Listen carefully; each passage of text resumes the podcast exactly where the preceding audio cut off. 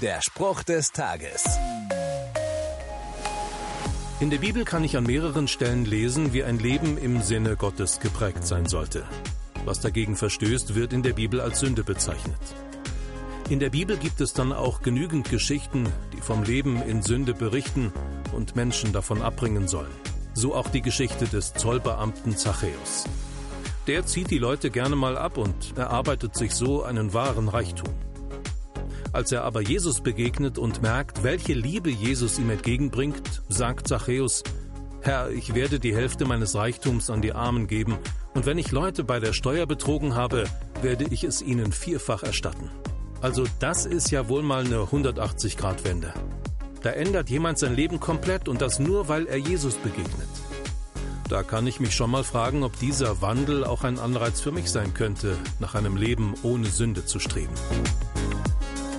Der Spruch des Tages steht in der Bibel. Bibellesen auf bibleserver.com.